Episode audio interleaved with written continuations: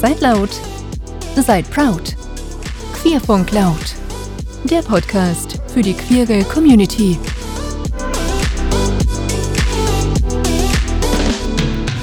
Einen schönen guten Tag bei einer neuen Episode von Queerfunk Laut und ich muss heute von vornherein sagen, es wird mal nicht so eine Episode, Episode, wie ihr es gewöhnt seid, denn ich mache heute mal, wie es so schön bei YouTube heißt, Real Talk. Und das Ganze heute auch ein bisschen freier und ohne viel Skript. Und ich entschuldige mich jetzt schon dafür, wenn einiges vielleicht durcheinander kommt und vielleicht auch so ein bisschen durcheinander wirkt und nicht chronologisch ist. Und weiß der Geier, aber in meinem Kopf ist momentan einiges durcheinander, was ich gerade wieder versuche zu entfesseln, aber ich möchte es heute einfach mal erzählen. Auch so ein bisschen zu Selbstmedikationszwecken, denn Reden hilft. Und sehr oft reden Menschen viel zu selten über das, was sie bedrückt und was sie krank macht. Und es ist manchmal auch gut, es laut auszusprechen. Und das kann helfen, um es zu akzeptieren. Und ähm, der Grund ist, dass viele mich in den letzten Wochen angeschrieben haben, was momentan los ist hier auf dem Podcast-Kanal, warum die Episoden nicht mehr alle 14 Tage kommen, wie es sonst immer so war und warum ich manchmal Episoden ankündige und dann kommen sie halt nun mal doch nicht. Und auch warum es auf Social Media momentan so viel ruhiger geworden ist. Und ja, das versuche ich jetzt einfach mal heute zu beantworten. Mal schauen, wie gut mir das gelingt. Ich habe keine Ahnung, wie lang das heute alles wird wird. Und ich weiß auch nicht, ob es für euch unbedingt grandios interessant wird, aber wie gesagt, Selbstheilzwecke und schauen wir doch mal am Ende, was rauskommt und ob ich es dann überhaupt auch veröffentliche. Spoiler, wenn ihr das jetzt natürlich gerade hört, dann ja, es ist was rausgekommen und es wurde veröffentlicht. Aber fangen wir doch mal vorne an. Und äh, momentan beginnen eine ganze Menge Geschichten mit dem Wort Corona. Und ja, Corona ist Kacke und Corona war Kacke und Corona wird immer Kacke sein. Und es bringt auch eine ganze Menge an die Oberfläche, was vielleicht so ein bisschen länger irgendwo geschlummert hat. Und auch wenn es nicht direkt mit einer Ansteckung zu tun hat. Und für viele, viele, viele Menschen, und ich habe dazu auch eine ganze Menge Interviews geführt im Queerfunk, war Corona vor allen Dingen mit Ängsten verbunden. Kann ich meinen Lebensunterhalt weiterhin bestreiten? Kann ich meine Geschäfte aufmachen? Werde ich wieder geschlossen? Kann ich meine Rechnungen zahlen? Etc. pp. Diese ganzen Ängste hatte ich während Corona nie. Denn mir und vielen, vielen anderen KollegInnen in den sogenannten systemrelevanten Berufen stand die Arbeit bis zur Oberkante Unterlippe ich bin ja jetzt nicht im echten Leben Podcaster, ne? Das, ist, das kann sich ja kein Mensch leisten. Ich muss ja auch mal was Ernsthaftes tun und mein Job ist sehr stark verweht mit den Menschen, die während Corona nicht mehr arbeiten konnten. Ich möchte jetzt nicht ganz genau sagen, was ich tue, weil so ein bisschen Privatleben möchte ich mir immer ganz gern lassen, aber wir hatten viel Arbeit, um den wirtschaftlichen Schaden, den Corona anrichtet, so gering wie möglich zu halten. Und das haben wir getan und das haben wir streckenweise täglich 15 bis 18 Stunden lang getan und ähm, 15 bis 18 Stunden lang, die ich und viele andere KollegInnen am PC saßen. Anfangs noch in den Büros und recht schnell dann auch im Homeoffice. Und ähm, das war vor allen Dingen in den Monaten März bis Mai sehr krass. Und viele von uns haben auf Wochenenden verzichtet und auf Feiertage wie Ostern oder den Mai-Feiertag und auch auf Pausen. Wir haben quasi nur noch vor dem PC gelebt und wir haben am Ende dann zum Beispiel, habe ich zweieinhalb Monate komplett durchgearbeitet. Und ich möchte ganz klar sagen, dass ich hier wenig Druck von außen hatte, dieses Pensum zu machen, sondern dass ich mir das selber aufgeheizt habe, weil ich bin so ein Typ, der seine Arbeit 120-prozentig macht und der auch in einer recht verantwortungsvollen Position sitzt. Und ich wollte halt auch vor allem die unterstützen, die nicht so das Glück hatten, sich keine Sorgen um Geld und Arbeit zu machen. Denn ich hatte auch Leute, die das ganz doll hatten. Und das ist nötig natürlich. Ja, ist, ich habe auch leider viel zu spät gemerkt, dass sich dieses Mindset aus diesen Wochen einfach auf mein ganzes Arbeitsleben übertragen hat.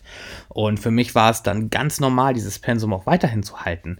Und es hat mir auch überhaupt nichts ausgemacht. Ich dachte ja eh, was soll's, ist doch eh Corona. Ich kann ja eh nirgendwo hin, das kann ich ja auch lustig weiterarbeiten. Und es ging dann irgendwann so weit, dass ich in meinem Kopf schon anfing, Gewissensbisse zu bekommen, wenn ich weniger als 10 Stunden gearbeitet habe, was halt auch vollkommen absurd ist. Und wenn ich das von anderen Leuten gehört gehört hätte, hätte ich dann auch was gesagt. Aber für mich war das halt vollkommen in Ordnung. Ich habe dann auch wenig Urlaub gemacht, weil halt, ja, wie schon gesagt, was will man denn noch machen? Es war ja dann auch Corona und ich habe dann ja auch geheiratet und das war natürlich ein unglaublich fantastischer, toller Moment. Aber eins ist heiraten auch fucking anstrengend. Gerade mit diesem ganzen Corona-Gedödel, wo man schon mal eh schieben musste, wo man ständig immer damit leben musste, kurz zu planen, irgendwann wieder absagen zu müssen, Angst zu haben, dass irgendwas doch wieder nicht klappt und dass die Corona-Bestimmungen härter werden und dass man es doch wieder anders macht. Also Urlaub ist so eine Hochzeit echt nicht. Ja, und das Ende vom Lied war dann, dass ich über 700 Überstunden angesammelt habe.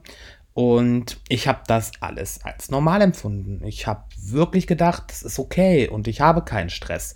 Und ähm, ich habe auch wirklich selber keinen Stress empfunden. Also das dachte ich zumindest.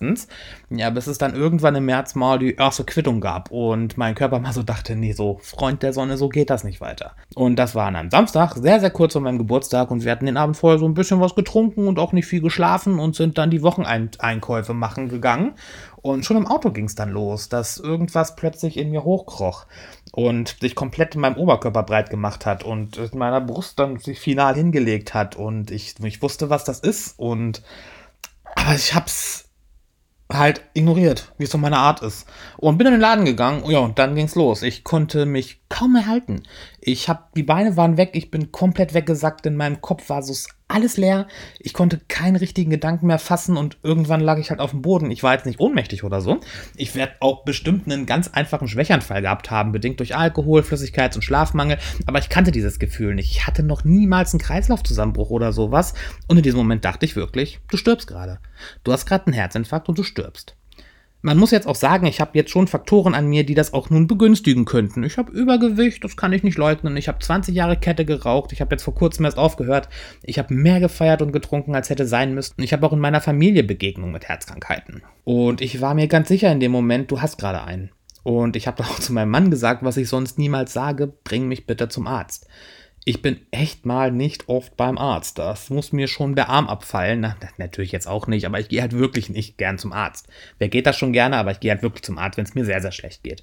Und es hat auch eine Weile gedauert, bis ich wieder so ein bisschen dann bei Sinn war und aufstehen konnte. Und wir sind dann auch nach Hause, aber der Tag war im Arsch. Ich konnte nur noch liegen, ich konnte gar nichts mehr machen und das hat sich das ganze Wochenende so hingezogen. Wir sind dann am Montag gleich zum Arzt und dann habe ich ganz viele Untersuchungen gemacht, EKG, Langzeit-EKG, Langzeit-Blutdruckmessung. Beim Diabetologen war ich mit dem Ergebnis, dass ich natürlich einen ganz furchtbaren Fitnessstand habe, weil ich natürlich durch das viele Arbeiten mich nicht gerade optimal bewegt habe und mein Blutdruck ein bisschen zu hoch ist, aber Herz, Lunge und überhaupt generell der Sebi ist, der ist körperlich gesund. Aber dieses Gefühl, dass ich gerade einen Herzinfarkt bekomme, das ging nicht weg. Im Gegenteil, es wurde immer schlimmer. Es kam noch dazu, dass ich immer zu Sodbrennen habe und Sekundentakt aufstoßen muss. Und immer wenn ich irgendwie die körperliche Belastung zu groß wurde oder sogar schon der Gedanke an körperliche Belastung mir diese Symptome brachte, die ich kaum kontrollieren konnte und auch absolut nicht benennen oder vokal transportieren konnte. Also keiner in mir herum hat verstanden, was ich habe. Und das ging dann so weit, dass ich, als wir in eine größere Wohnung gezogen sind, und wir mussten da wirklich schon nicht ganz viel machen, wir hatten ein Unternehmen und alles, aber wir mussten halt noch in der alten Wohnung aufräumen und so ein paar kleine Sachen mitnehmen. Und als wir dann im Auto saßen, dann hatte ich eigentlich nochmal bei den Nachbarn wegen eines Paketes klingeln müssen. Und ich konnte absolut nicht mehr aufstehen. Ich hatte das Gefühl, wenn ich jetzt aufstehe, falle ich tot um.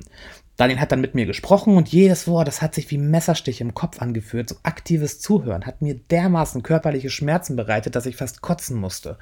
Und wir haben, mussten dann tatsächlich auch Freunden Bescheid geben, ob sie uns helfen können. Was sie natürlich auch getan haben, weil ich immer fantastische, grandiose Freunde habe.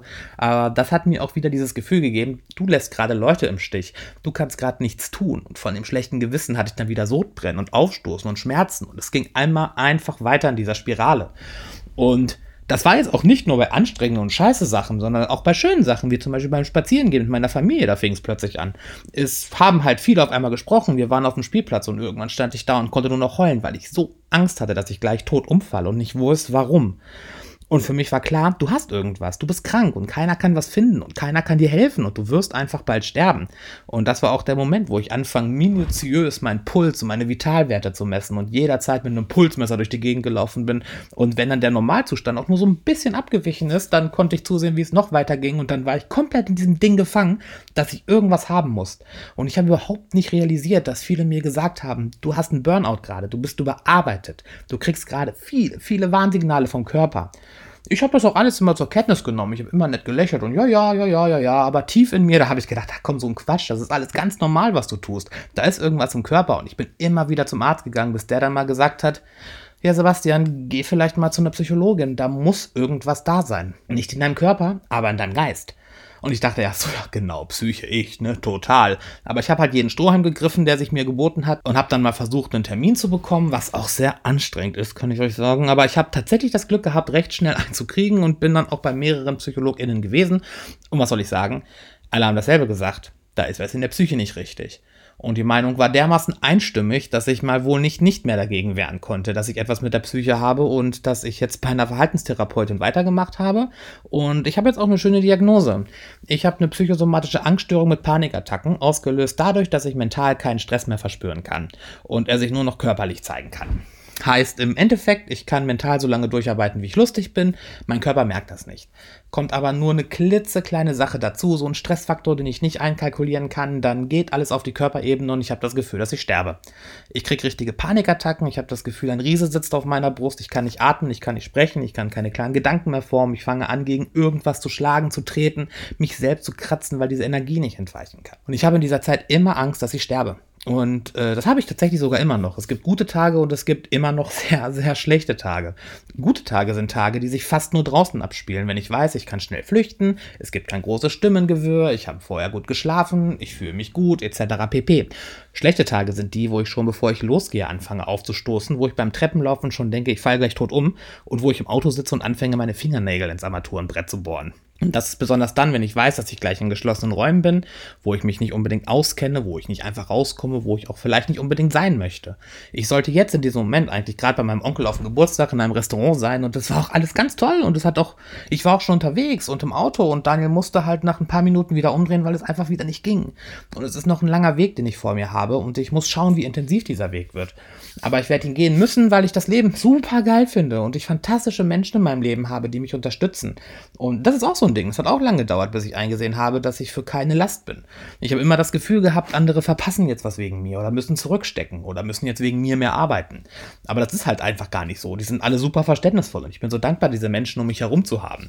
Trotzdem ist es halt noch ein weiter Weg und ich lerne gerade dadurch ganz viel über mich. Ich lerne zum Beispiel, dass ich ein Problem damit habe, Kritik zu äußern und dass ich dem aus dem Weg gehe, indem ich zum Beispiel die Arbeiten ausbessere oder selbst übernehme, damit ich niemanden kritisieren muss. Ich lerne auch, dass es wohl nicht spurlos an mir vorbeigegangen ist, dass ich meinem Vater zweimal nach einem Herzinfarkt wiederbeleben musste und dass er viel zu früh von uns gegangen ist.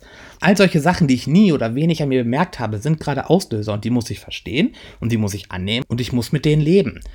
Und ja, das war dann eigentlich auch schon die Geschichte. Und ich möchte gleich sagen, Queerfunk Laut ist für mich keine Arbeit. Es ist etwas, was ich gerne mache, was ich als Hobby und Ausgleich habe, aber irgendwie war ich gerade einfach nicht in der Stimmung. Und das ist schade und ich komme auch wieder in die Stimmung, das weiß ich. Und ich habe auch ganz tolle Sachen und die kommen werden. Aber vielleicht kommen sie dann, wenn sie kommen. Und ich möchte gerne wieder meinen 14-Tages-Rhythmus machen, aber wenn ich halt nicht aufnehmen kann an einem Wochenende, weil Kopf, dann mache ich mir jetzt auch keinen Stress mehr, weil, mm, nö. Und dann kommt sie halt, wenn sie kommt. Und so ist das auch mit Social Media. Ich liebe meinen Instagram-Feed meistens, weil da sind ganz, ganz, ganz viele tolle Menschen, die anderen was beibringen und von denen man lernen kann.